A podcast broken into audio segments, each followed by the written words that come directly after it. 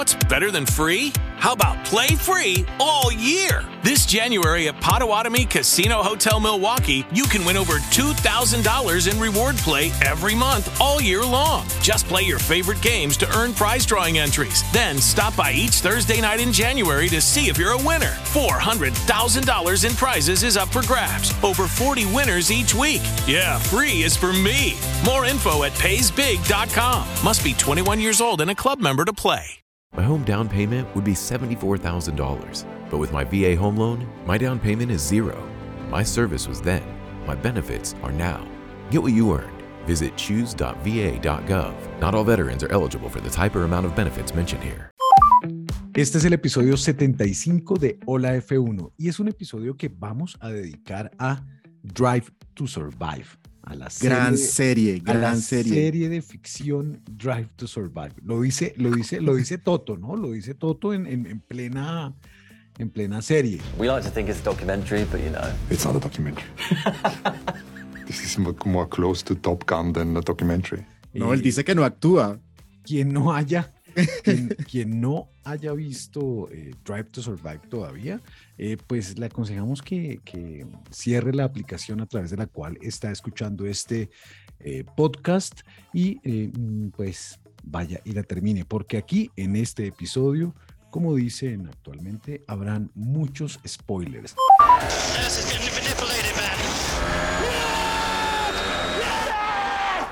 That's in the history books, but now the mindset is set for the new season. Sebastián González, Viviana Santiesteban, Edwin Mendoza, los acompañamos a partir de este momento en Caracol Podcast, Spotify, Google Podcast, en donde más Sebas. Ahora nos escucho en YouTube también. Ahora en YouTube, ok. Sí, porque señor. como soy el único en Colombia que paga YouTube Premium, me toca sacarle Yo provecho. creo. en YouTube, Ah, Viviana. Hola F1 a todos. Yo sí les recomiendo que igual sigan en este episodio porque es que, a ver, qué spoiler más grande que saber que Max Verstappen fue el, campeón de 2022. Entonces, pues igual sigan, acomódense que esto se pone muy bueno. Abogado, Señor, ¿qué ha pasado? bien, contento por esta serie de Drive to Survive. La verdad, me gustó. Debo confesar que no he terminado la serie. Eh, Yo ni he la visto los-. He visto tres capítulos y los dos primeros han sido geniales. El berrinche de Toto fue genial y esa reunión de, de los directores técnicos me encantó. Ha sido mi momento favorito hasta este momento de la serie. Sebas, Pues yo venía, yo les dije, venía con muy, po- muy bajas expectativas de la serie, porque lo que hablamos con, con Edwin, 2021 fue, la realidad fue la mejor serie. Era imposible crear una, crear una mejor serie que lo que pasó en 2021. Entonces yo creo que esa temporada que reflejó la de 2021, pues a mí particularmente no me llenó del todo. Pero me empecé a ver esta de 2022 y me volvió a tomar eh, este- ese primer capítulo me pareció muy chévere la forma en que contaron la historia de Matías Binotto y, y Gunther me pareció increíble y que eso se viera, se viera reflejado en la primera carrera fue impresionante. así las cosas. Esto es Hola F1, episodio 75. Bienvenidas a todas las personas que se conectan a través de las plataformas. Un saludo a todas las personas que nos siguen en arroba Hola F1 Podcast en TikTok, en Twitter y en Instagram y en nuestra página web. Si no tienen ninguna suscripción a ninguna plataforma de streaming de audio, pues allí también puede escuchar todos los episodios. holaf1.com. Di junto a nosotros, hola F1. Hola F1, habla Pato. Hola F1. Mr. Hakkinen, Formula One World Champion. Hola F1. En este grupo de amigos y fans, nadie se guarda nada. Las pasiones, pensamientos y emociones que nos deja la Fórmula 1 están aquí. En Hola F1. Max Verstappen, for the first time ever, is champion of the world. No, Mikey, no, no, Mikey, that was so not right. Las victorias, las polémicas, los movimientos de equipos y pilotos y toda la actividad alrededor del automovilismo y la Fórmula 1. Disfrútala los próximos minutos con nosotros. Hola F1, io so Mario Isola. Hola a todos, soy Sebastián Montoya con Hola F1. Porque somos fans, no estrellas. Te damos la bienvenida a Hola F1. Max Verstappen, thanks for coming back. Right. How you feeling about being in the chair? Um, it's quite comfortable, so. Es que esta serie, yo no sé qué tiene, pero tiene algo diferente. Eh, los primeros capítulos me han gustado mucho. No sé desde lo técnico qué han hecho. Eh, Nada. Las cámaras, las tomas, creo que han sido mejores. Eh, y se siente más como uno sumergido dentro de la Fórmula 1. Esa es la impresión que me dan esos primeros tres capítulos que me he visto de la serie. A mí lo único que me gustó fue que apareció, pues lo único que vi, porque solo vi el episodio 1, en el que Matías Binotto y Gunther Steiner están subidos genial. en un Fiat eh, Topolino, le llamamos en Colombia, y en- aparece, en, es un guiño muy, muy especial a la película Cars. Real Michael Schumacher Ferrari a, a- a este Fiat eh, redondito eh, que le llamamos Topolino en Colombia y que lleva por nombre en la serie Cars Luigi. Eso es lo único bonito que pasó y lo único chévere que pasó en Drive to Survive para mí. De resto es la, la peor serie de ficción que hay en el mundo mundial. Y el viñedo. El viñedo, saber que Matías Binotto cultiva sus, sus uvitas y hace vinos, eh, me pareció súper chévere. Em, pero, pero como estaba diciendo, lo más chévere de ese primer capítulo que me volvió a tomar como la atención de Drive, to Survive es eh, ver que esa historia que cuentan al principio pues se ve reflejada en la pista. Eh, ayer especulábamos si lo habían grabado antes o después. Si lo grabaron antes en vacaciones les salió muy bien porque esa amistad de Gunther y Matías pues terminó viéndose reflejada en esa primera carrera donde Haas y Ferrari pues gana Ferrari y hacen quinto puesto eh, Haas, una cosa increíble. Entonces fue, me parece que vuelve como a tener esa narrativa muy chévere que, que tuvo Drive to Survive en las primeras temporadas. Ma guarda come affronto la curva qua. Vai, vai piano non eccezione questa Non hai fiducia? No, questa roba qua non C'è si a dire che vai in avanti. Conosco Gunther da tanti anni, una persona particolare, insomma. L'ho sempre detto, ormai sei diventato il protagonista della serie Netflix, tu sei l'attore protagonista. Oigan, ¿y qué tal la actuación estelar de Gunther Steiner? Ese man es el hilo conductor, es el protagonista de esa serie, literalmente es un personaje. A mí déjenme decirles, sí, muy chévere, ay, sí, las groserías, Gunther, ay, sí, qué, qué bacano el señor Gunther. Pero comienzan a contar la historia de Haas, ay, sí, que, que, que Magnussen. Pero en toda la serie eh, no mencionan y no le dan un, papel preponderante a la pole que consiguió eh, Magnussen. Entonces, eh, creo que una vez más se demuestra que es una serie de ficción y no es una serie documental. Bueno, yo estaba muy callada escuchando todas las opiniones de ustedes y debo decir que concuerdo en muchas de ellas, a pesar de que soy una gran fanática de Drive to Survive, de verdad me encanta la serie, en especial por lo que ha representado para la Fórmula 1, que se ha traducido en nuevas audiencias y en más personas que hoy siguen la Fórmula 1. Eh, me parece clave aquí que tengamos en cuenta que quizás es que en, en estos últimos dos años la Fórmula 1 ha tenido una cantidad de dramas y de cuestiones que han generado mucho debate y que definitivamente es muy difícil consolidarlo todo en una serie de 10 capítulos que en realidad son menos de 10 horas si hablamos en, cuanto a tiempos. Entonces yo creo que igual hacen un gran esfuerzo y en esta edición en especial sí se sienten como algunas cosas que no están dentro de, de todo lo que pasó. Por ejemplo, yo aunado a lo que dicen de la pole de Kevin Magnussen, siento que, por ejemplo, se enfocaron mucho en carreras y es muy repetitivo. Por ejemplo, Silverstone está en muchos capítulos Silverstone, Silverstone. ¿Será que el a billete, mostrar. el billete de producción solo, solo les dio para ir a a- a Inglaterra? Eso pareciera, porque en las primeras temporadas como que en realidad se ve mucha más diversidad de carreras, muchos más circuitos. En cambio aquí está sale todo el tiempo Silverstone, Mónaco, Miami también es bastante repetitivo durante toda la serie y se dejan de lado otras carreras que fueron memorables, como por ejemplo Brasil. Ahora, no sé, o sea, también me, me pongo a pensar y creo que igual Silverstone fue la mejor carrera del año pasado, ¿no creen? Sí, y la batalla entre Hamilton, Leclerc y, y Pérez Ajá. estuvo muy, muy buena. Esa Oiga. carrera fue espectacular y definitivamente es una escena que se repite en Drive to Survive temporada 5 todo el tiempo. Como el final de, de Abu Dhabi también se repite mucho. Sí, también. exacto, el final de Abu Dhabi. Me encanta ya en, lo, en cuanto a la pasión, me encanta haber visto a Hamilton en cámara diciendo, yo lo que intento es recuperar el campeonato que me quitaron. Me pareció un hit ese pedacito que dijo. Igual campeonato. Y... El que le quitó O sea, la Tiffy y Max no, no. en la última vuelta lo quitaron en Francalito. O sea, una, una, una batalla ahogado. final, una batalla final de una carrera de, de una sola vuelta en la que perdió. Bien. No, Chévere no. que no lo haya superado.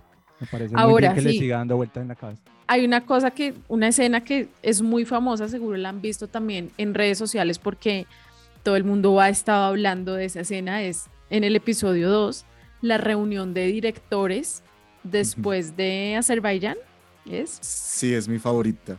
Uf, You've got a problem. Change your fucking car. You change your car because Checo has been saying the car is fucked. No, you has been going out. Speak to my drivers. Checo has been on the record and is in the Let's go and get them.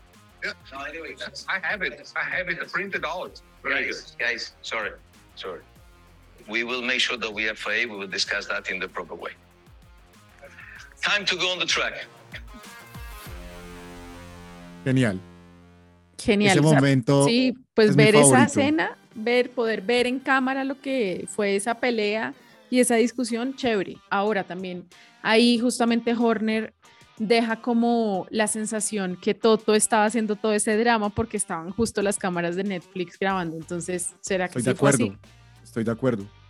Yo creo que sí, yo creo que sí, eso tiene mucho que ver, les gusta contar historias ahí en medio de la cosa y pasaron muchas Sí. cosas dramáticas por fuera que reflejan que pues también ellos como directores de equipo y eso pues tienen unas narrativas y unos temas que se pueden apoyar en la serie para hacerlos más evidentes. Yo creo que sí, porque igual ellos por fuera de cámaras y de esa reunión pues hablarán como cualquier cristiano de que el carro está saltando, de que no le sirve. Realmente yo creo que sí lo hicieron mucho más dramático ahí como esa escena de, de los directores eh, reunidos porque estaba Netflix. We used to go on holidays when, we were little as a, the two families, and these kind of memories will always, um, yeah, stay stay with me. And, En you esta escena, apreciados, is amazing. está el señor Maxito hablando sobre su relación, so- sobre su íntima relación con la familia Schumacher. Eh, y cuenta que iban a las vacaciones, iban juntos, así de bebecitos, y los llevaba Michael Schumacher en su regazo, a él y a Mick Schumacher. Pues esa escena se ve súper emotiva, saber que Max y la familia Schumacher tuvieron como una cercanía, que ahí fue cuando le entregaron las banderas, la genética para ser un gran campeón. Se ve que ahí queda-. A mí me encantan las teorías de conspiración. Eh, me encanta la intriga. Y después de haber visto ese, esa escena en la cual el señor Michael Schumacher y el papá de Max Cito Verstappen, o sea, Josh Tu amigo. Verstappen, mi, mi gran amigo, a eso voy. me queda la gran duda. ¿Qué sucedió ese, en ese 2001 en el cual eh, Montoya iba a ganar su primera carrera en Brasil, segunda del campeonato mundial en ese entonces. Cuando el Arrows, potenciado por motor Ferrari, después de que eh, un BMW Williams pasó a Schumacher, Michael en la, primer- en la S de escena, en la primera, en la primera curvita, magistralmente. ¿Qué, su- qué- pasó en ese momento? Eh, ¿Será que hubo alguna orden? ¿Una familia totalmente unida? No dejemos ganar a este equipo, no dejemos ganar a esta persona porque huyó- hu- humilló a Schumacher. Eh, eso es lo que me queda de verdad de esa, de esa escena. gran teoría conspirativa. Es una teoría conspirativa. una gran- que gran F1. teoría. Sí, sí, Gran pero no teoría. metas el dedo en la llaga, Chopo, por favor. Va a, Siempre empezar a a meter. va a empezar a rotar por redes sociales esa teoría hasta que, hasta que Montoya no la confirme En o el, no chat de, en el chat de las tías va a rotar. Y hablando, hablando de Schumacher, de, de, de qué hubiera pasado, yo sí creo que no hubiera pasado nada con Mick Schumacher. Yo creo que estando Michael Schumacher vivo, su figura sería tan grande que yo creo que sabiendo, pues, o sea, diciendo lo mismo, ¿no? Mick tiene el mismo talento que no es el talento de él. Se haría mucho más evidente eh, estando Michael vivo sus deficiencias y creo que no tendría un lugar en la Fórmula 1. Por más lobby que estuviera haciendo Michael, creo que ellos mismos hubieran tomado la decisión de apartarlo, porque es que claramente no tiene el talento para ser campeón, para pelear arriba, es que tiene más, es más grande que Max, es más grande que toda esa generación, tiene más edad que Leclerc, que todos ellos, entonces ya pasó, o sea, creo que lo hubieran sabido proteger para no eh, hacerlo pasar, pues tal vez por lo que está pasando ahora. Es que esa historia de padres e hijos, eh, y no en la televisión, eh, de deportistas es muy difícil. Es, eso, eso es muy difícil. Eh, cuando el hijo eh, no es tan talentoso y viceversa, cuando el padre no es tan talentoso. Lo que pasa con, con, con Verstappen. El papá claramente pues no era un piloto de Fórmula 1, era un man que llegó ahí porque sí, eh, a estrellar a todo el mundo. eh, pero este muchachito actual pues, pues claramente es un, es un gran piloto. Y, y pasa lo, lo- lo contrario con, con Michael y con Mick Schumacher, ¿no? Apreciado abogado, ¿cuál es su percepción? Pero es que yo sí creo que, que la falta de esa figura de Michael en, en la etapa, digamos, más competitiva de Mick, creo, de Mick, creo que sí hizo mucha falta. Lo hablábamos también en la entrevista con, con Sebastián, donde valora muchísimo el acompañamiento de, de Juan Pablo y creo que esa experiencia le hubiera ayudado muchísimo a Mick Schumacher a crecer mucho más. Eh, Yo creería que Mick, donde estuviera Michael, que seguramente estaría, no sé, trabajando con Ferrari directamente eh, pues yo creo que Mick estuviera en estos momentos en la escudería Ferrari pilotando tal vez con Leclerc y Sainz no hubiera llegado tal vez a, a Ferrari. Pero ese capítulo muestra todo el drama de la relación de Mick Schumacher con Haas.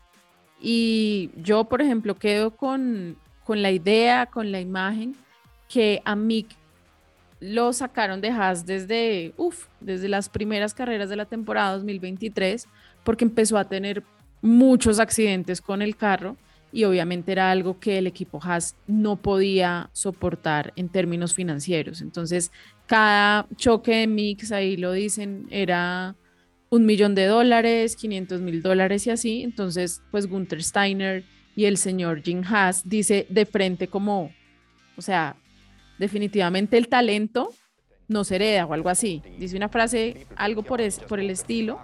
El talento no Y, se pues, compra.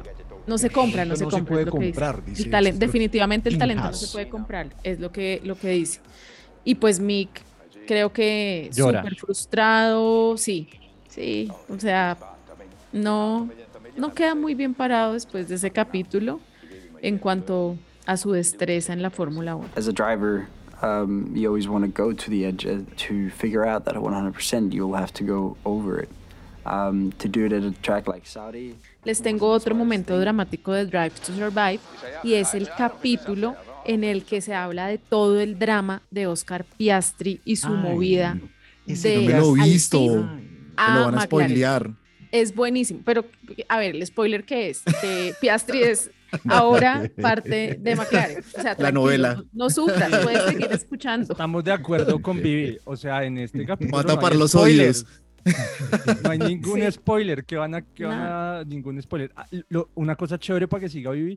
eh, yo no me acordaba que Red Bull había salido en la primera carrera los dos, las dos primeras. O sea, le, remue- le, le hace recordar a uno la temporada. Eso creo que es muy chévere. No, a ustedes les encanta Drive to Survive. Yo la odio. Bueno, Viviana, cuéntenos lo de la, la- la novela de este muchachito. Vengan, yo sí tengo un spoiler respecto a lo de a lo de Piastri y es cómo se refieren a él, cómo Christian Horner dice textualmente que Piastri podría ser el siguiente Max Verstappen.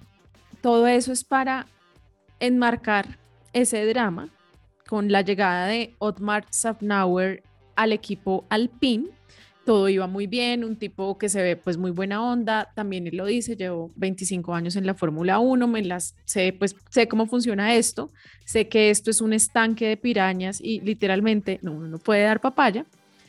Y luego, pues bueno, muestran cómo Piastri se estaba preparando con ellos, habían invertido cerca de 4 o 5 millones de dólares en la preparación de Piastri desde Alpine y con la salida de Sebastian Vettel, pues se alborota toda esa silly season, empiezan esos cambios, eh, Fernando Alonso que estaba aparentemente bien en Alpine, se va entonces para Aston Martin, deja su puesto, ellos muy confiados salen a decir es Piastri, Piastri, el famoso tweet del año pasado, que creo que fue el, mejor tweet de Fórmula 1 del año pasado, Piastri diciendo que no, que él de momento no tiene ningún contrato firmado con Alpine para la temporada 2023.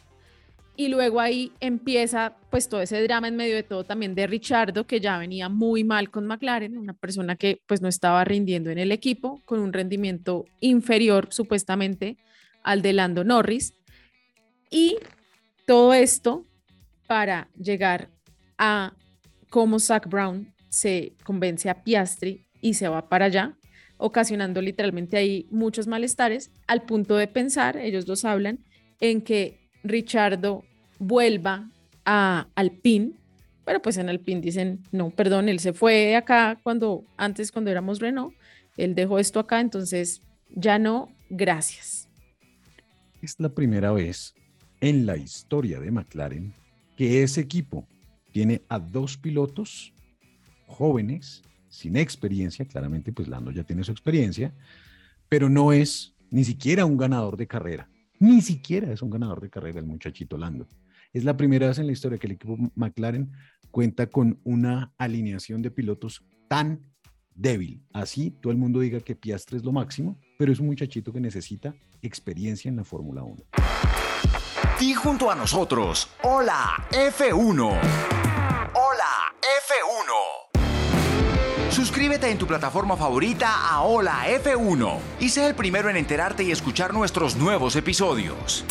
Además, suscríbete en www.holaf1.com y podrás recibir nuestras comunicaciones personalizadas. Sí, podemos hacer lo que queramos. Así estás más cerca a Hola F1. Suscríbete, reproduce y comparte cada episodio de Hola F1. Somos fans, no somos estrellas. Ahorita vamos a seguir hablando de Drive to Survive. Vamos a hacer de pronto algún cierre de cada uno que piensa de, esta serie de ficción de Netflix sobre la Fórmula 1. Eh, pero venga, entremos en materia ahora sí, por fin. Regresó la Fórmula 1, ahora sí de verdad, regresó a las pistas. Eh, tuvimos un, fin de semana con unos días de prácticas por fin oficiales eh, de Fórmula 1. salieron los carros a la pista, muy bonitos los liveries, muy bonito todo, eh, pero ya se comienzan a destapar esas, esas cartas. Pues sí, ahí hablando y, y hablando de Lando, por ejemplo, de lo que se le viene, la falta de experiencia. A mí una de las cosas que me deja esta pretemporada impresionado es que dentro de las predicciones de lo que están pudiendo ver los periodistas, los ingenieros, es que McLaren... En la mala, ¿no? Sí, quiero, lo iba a decir muy, muy popularmente, muy folclóricamente, pero de culo para el estanco. Básicamente, eh, las, pruebas de pretemporada de McLaren son muy malas. No están hablando de que, de, de, que no, que es que está en el lote del medio, es que puede estar entre los equipos de abajo.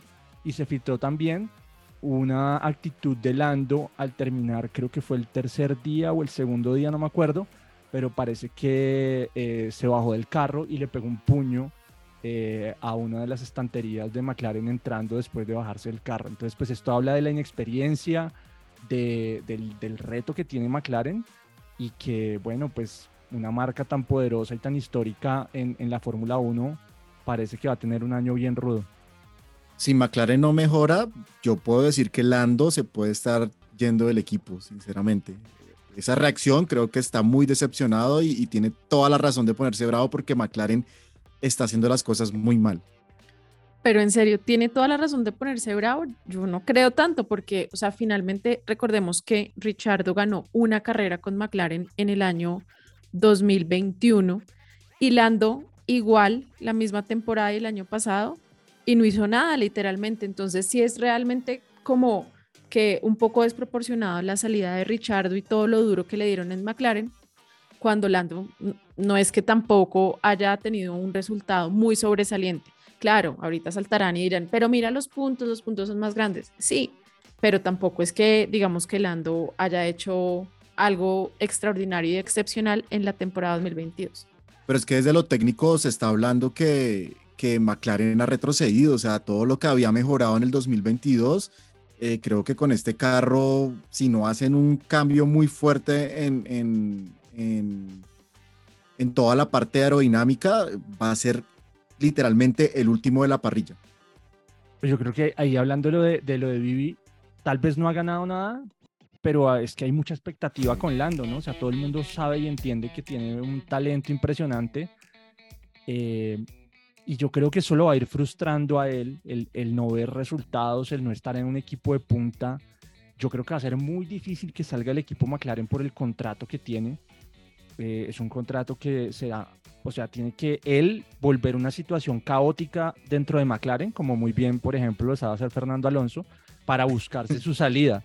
¿no? Porque, porque, porque para los, los contratos cambiarlos eh, eh, va a ser muy difícil. Bueno, según lo que hemos visto en estas, en estas prácticas libres ya oficiales de la Fórmula 1, ¿cómo ven ustedes a los, a, los, a los equipos? ¿Cuál es el equipo número uno? ¿Cuál es el equipo número dos? ¿Número tres? ¿Número cuatro? Y número cinco, abogado. Uf, el número uno creo que no tiene discusión. Red Bull. Da miedo ese carro. Número dos, Sebas. Acá viene, empezamos a ondear la bandera española, nuestros colonizadores, todos los periodistas españoles. Hay un boom impresionante que todavía no sabemos si esto es verdad o no, pero yo quería, no quiero hablar, o sea, quiero citar algo que me, me genera como ya cierta certeza, y es un periodista inglés, que es uno de los, fue uno de los más acérrimos contradictores y creo que es el, un, uno de los que más odia a Max, aunque ya se reconciliaron, que es Ted Kravis de Sky Sports, y él pone en su pronóstico a Aston Martin de segundo. Y dice que algunas actitudes de Fernando Alonso también lo convencen a él después de verlo tanto tiempo en la Fórmula 1.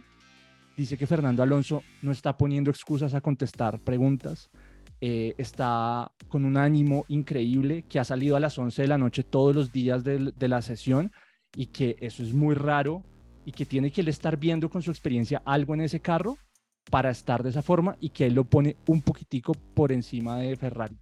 Eso habrá que verlo en pista, pero tremendo ese proyecto si llega a ser así. Equipo número 3, Viviana. Objetivamente, Viviana, por favor. no, no, no. Aquí, corazón tipo sí, Ferrari. Claro, ya como se viene pronto Sí. Italia está en el camino. Italia está en el mapa, entonces, claro. Italia está en el mapa. Eh, Forza no, Ferrari. Forza Ferrari. Aprovechemos para contarlo.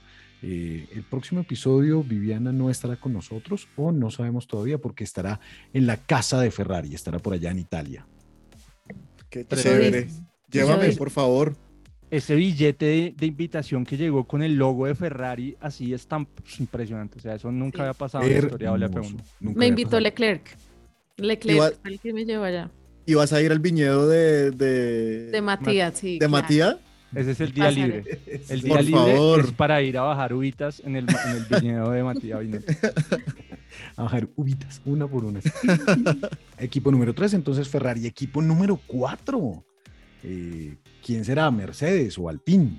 ¿O Mercedes, Mercedes. está más abajo? Mercedes. No, no Mercedes, Mercedes, Mercedes. Mercedes que siempre empieza, pues no siempre, en estos últimos dos años empieza como regular y allá en Brasil mete su turbo y termina complicando el, el, campeonato.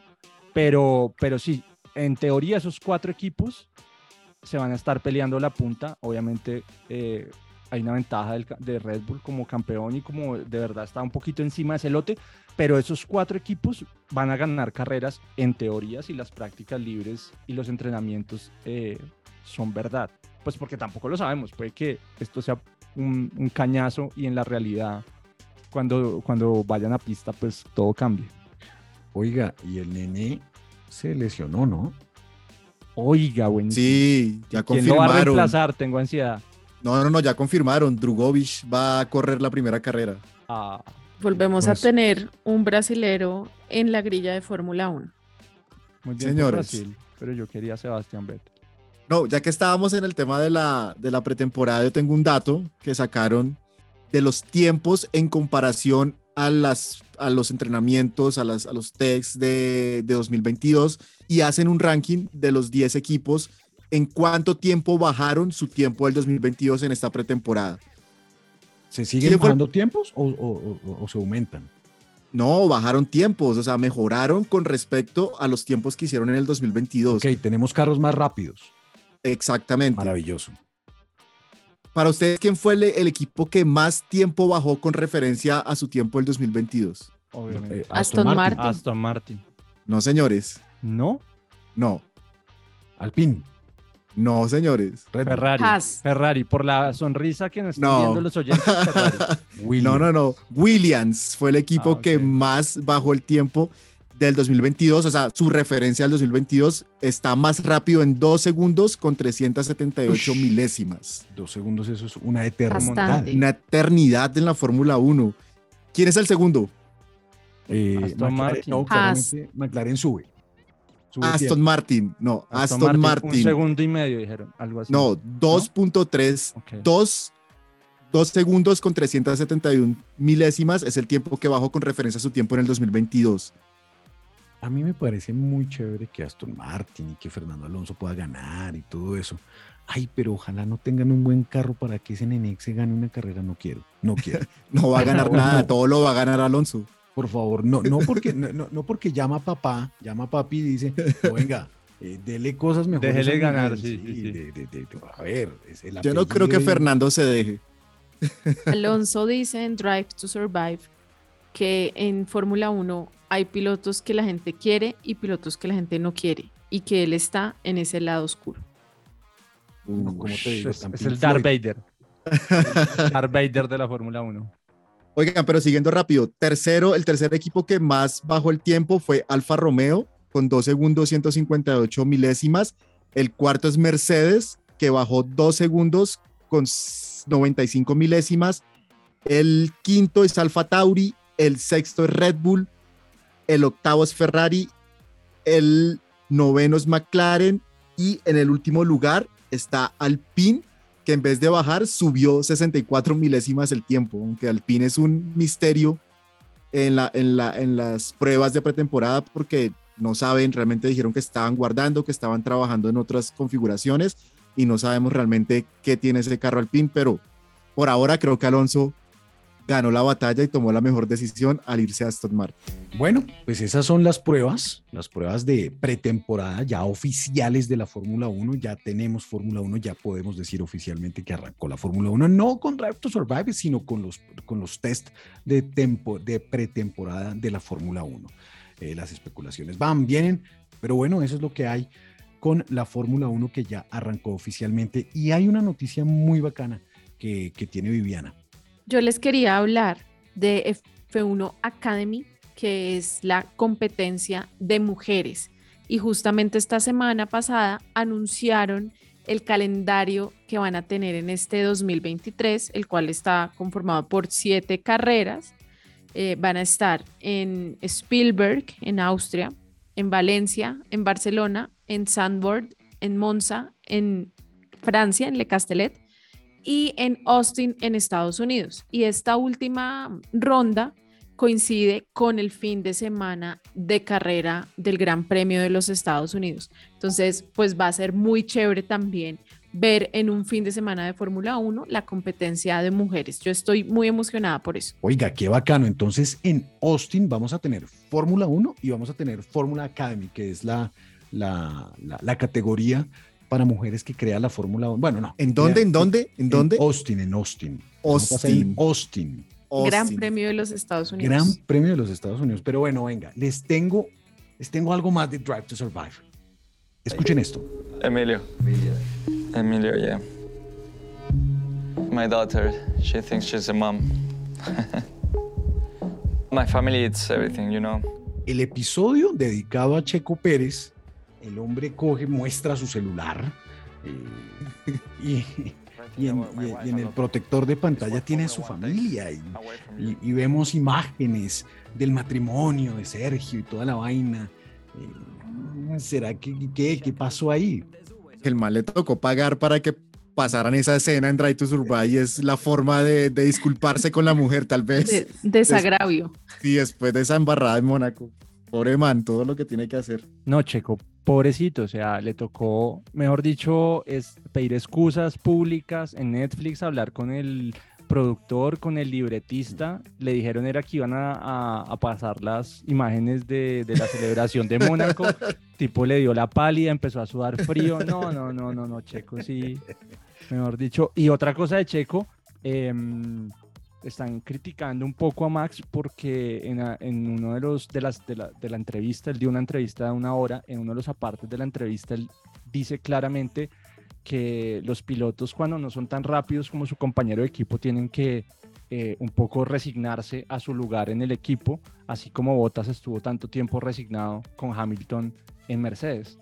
Entonces, eso en Red Bull, obviamente en México, no ha caído bien porque pues, los mexicanos creen, siguen creyendo que Checo es más rápido que Max. Otra más de Checo es que justo la entrevista que le hicieron para Drive to Survive coincidió con el momento en el que Seb abrió su cuenta de Instagram y pues puso el anuncio de su retiro de la Fórmula 1. Entonces Checo estaba en cámara, le dicen los entrevistadores de, de la serie, le dicen, ah, ¿sabías que mm, Seb abrió Instagram? Él, ah, pues como así, qué raro, wow. Y abre el Instagram y dice, ah, publicó un video y le dicen, sí, mira el video.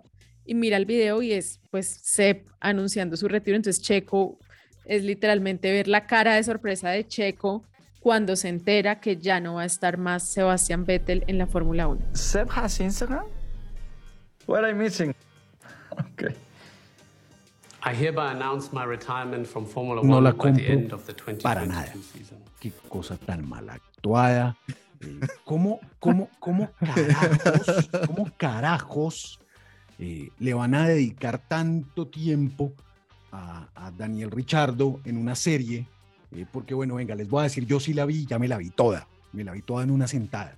Y no le dedican un episodio a la, a la despedida de uno de los pilotos más grandes que ha dado la Fórmula 1 a Sebastián Vettel.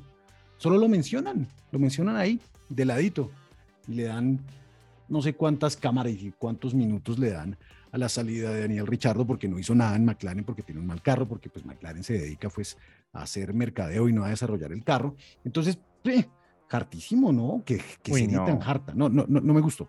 O sea, que no tenga un capítulo Seb en la temporada, me No parece. tiene capítulo. Sí, complicado. esa se la, se la compró el Chopo. Eso es un punto negativo para Drive, Drive to Survive. Terrible. Hagámosle nosotros un capítulo, digámosle a Netflix que tenemos un capítulo de despedida. Pero se lo hicimos. Por eso, pasémoselo Sí. para que lo, lo revivan y nos den nuestros derechos por el homenaje. Regalías. Bueno, yo creo que no le demos tan duro. Finalmente son muchas cosas las que pasan y de verdad el mérito de Drive to Survive no está en contar con todos los detalles cómo pasaron las cosas, porque creo que finalmente también hay muchas cosas confidenciales entre los equipos, sino en realidad en cómo la Fórmula 1 cada vez llama la atención de más personas en el mundo. Y es algo que vemos y que no podemos negar, o sea, basta con salir a cualquier centro comercial, a cualquier lugar y uno ve merchandising de Fórmula 1 por muchas partes y eso nos debe poner felices y, en- y es en parte gracias a Drive to Survive que la gente se ha acercado, que la gente ha empezado a entender a los pilotos, a conocer los equipos y demás. Apreciado abogado, su opinión final sobre Drive to Survive. Apoyando también a Viviana, pues obviamente también comparto lo que dijo el Chopo, punto negativo, pero creo que en general es una buena serie y ya este fin de semana que pasó estaba en el top 10 de series más vistas en Colombia. Entonces, algo está haciendo bien Drive to Survive y está llegando a mucha gente acá en Colombia. ¿Saben quién sale? Que no es piloto de Fórmula 1, pero sí es piloto eh, activo en otra categoría, en Drive to Survive. ¿Saben quién sabe? ¿Quién sale? Groyan, Groyan. Yo sí sé. Sebas, Sebas. Sebas, Sebas, Sebas Montoya. no, ojalá, ojalá. Cuando salga Sebastián Montoya, ahí sí la veré y no le daré duro a Drive to Survive. Viviana, ¿quién? Carlos Sainz, padre. Carlos Sainz, padre. Un lord ese señor. Es imponente lo que dice. Y ahí, ahí, ahí tuvieron un, un, un, acierto chévere en su, en su guion. Eh, porque el hombre dice, vea, obviamente defendiendo a su hijo, ¿no? Pero vea, la persona que le va a dar la, la victoria ah, y le va a abrir el camino a, Ferrari es Carlos Sainz, mi hijo. Y en efecto, pues ahí muestran cuando Carlos Sainz ganó esa carrera de Silverstone, que pues fue la única carrera que mostró esa, esa serie de ficción. Seba, su opinión final sobre Drive to Survive. Pues yo no voy tan adelantado en esta temporada, pero lo que he visto me ha gustado, estoy entusiasmado. Eh, y vuelvo a decirlo, me parece que eh, tiene unos elementos narrativos distintos, digamos, a los de, a los de la temporada 2021, que fue muy enfocada en ese enfrentamiento de Max y, Lewis Hamilton. Y creo que acá hay más cositas para contar. A mí, el viñedo, Gunther, todas las historias que realmente uno no le presta atención, creo que ese es como ese lado B que uno no, no le presta atención a la, en la Fórmula 1 y que tiene su espacio acá en Drive to Survive. Así que la seguiré viendo con mucho entusiasmo. Drive to Survive a uno les gusta, a otros como yo no nos gusta, pero pues en últimas cumple con su objetivo y es atraer nuevas audiencias eh, a este deporte que a muchos nos apasiona. Se viene la primera carrera de la Fórmula 1 en 2023. Eh, ya han pasado demasiadas cosas. Eh, muchos dicen que Fernando Alonso vuelve, eh, McLaren está en la mala, Ferrari pues como siempre tiene muchísimos problemas al interior y eso así cambien eh, sus directores, pues la presión que existe interna en Ferrari siempre va a ser un gran, gran, grandísimo problema y eso es lo que los impide ganar carreras, campeonatos por esa presión política que existe al interior. Mercedes sigue en su filosofía de diseño eh, de su carro. Siguen tratando de innovar. Eh, puede que les salga, puede que no. Algunos dicen que están cañando, que literalmente lo que hicieron en, sus, en las prácticas era no mostrar todo su potencial. Eh, y, Ferra, perdón, y Red Bull, pues nada, sigue ahí arriba con el actual genio del diseño, Adrian Newey, y poniendo esos carros allá arriba, prácticamente inalcanzables también para muchos eh, la presión que va a tener Sergio Michel Checo Pérez este año va a ser brutal, eh, porque se viene, como bien lo ha dicho Sebas González en estos episodios de Hola F1, se viene ese monstruo atrás con una sonrisa gigante, súper feliz, que se llama Daniel Ricardo, un gran, gran piloto que le dedicaron, a mi, a mi parecer, mucho, mucho protagonismo en Drive to Survive, pero bueno, en Red Bull se viene esa risa gigante a tratar de comerse a el latinoamericano Sergio Michel Checo Pérez y Verstappen, pues como tranquilo allá arriba, ¿no? Está como tranquilo el hombre. Lewis Hamilton sale a veces, dice que sí, que no, que tal vez, no se sabe qué es lo que va a pasar, pero lo que sí es que vamos a tener más episodios de Olaf 1 y una temporada, ojalá, ojalá, divertida de Fórmula 1. ¿Qué esperamos en dos palabras rápidamente de la temporada que se viene de Fórmula 1? Abogado, dos palabras. Forza Ferrari. No, ¿qué es esto? Obvio, siempre con Ferrari. Apreciada Viviana. Forza Ferrari también. Usted ya, usted ya es, usted ya es tifosi. De las mías. Sí, sí, Viviana ya es tifosi, o sea, ya. Sí, sí, acéptalo muestro mi simpatía, pero mis dos palabras para la temporada 2023 son Hamilton campeón. Apreciado, Sebas. Sus dos palabras para lo que espera de esta temporada. Ya, ya sabemos que Max Verstappen y todo bien. Sí, claro. Pero, pero, pero bueno, no, sus dos palabras. ¿Saben qué me gustaría mucho para el espectáculo? Alonso. Es que no me dan dos palabras. Estoy tratando, estoy, matando la neurona ahí a ver si me entran dos, pero no. Alonso, contendor del título 2023. No, pues eso son como 27 palabras, pero bueno. Pero, bueno, está buena, pero está buena. ¿Se imaginan a Alonso peleando? Se montó al bus de los españoles. No, no, no, yo soy, no, obviamente no, no, yo realmente no soy tan fanático de Alonso, pero me parece que un tipo a los 40 años que logre meterse allá arriba a pelear tiene mucho mérito. Oiga, ¿y, y Alonso terminó con la novia esta, con la que era presentadora? Parece porque ya no ponen fotos. Cambia de novia cada, cada, temporada dos veces al año. Y mis dos palabras son, fuera Netflix. Esto No, fue. no, ¿por qué dices eso? No, no, no, porque Esto fue Hola F1. Nos vemos en el próximo episodio. Muchas gracias a todas las personas que nos escucharon en todas las plataformas: Spotify, Apple Podcast, en Caracol Podcast. Esa es demasiado importante. Eh, y pues, ah, bueno, y YouTube, ¿no? También estamos en YouTube. Sebas es el único que en Colombia que paga eh, YouTube Premium. Entonces, las personas que, como Sebas, eh, quieren pagar YouTube Premium, pues nada, ahí también nos pueden escuchar. La apreciada Viviana tiene algo más para el final de Hola F1. Nos vemos en las redes sociales. Cuéntenos cómo les pareció Drive to Survive, si están de acuerdo con nuestras opiniones, no. si ustedes tienen otra perspectiva diferente y demás. Así que síganos arroba holaf1 podcast en Twitter, TikTok e Instagram. Esperen a Viviana en el próximo episodio de Hola F1 desde Italia, desde la casa de Ferrari. Hasta pronto.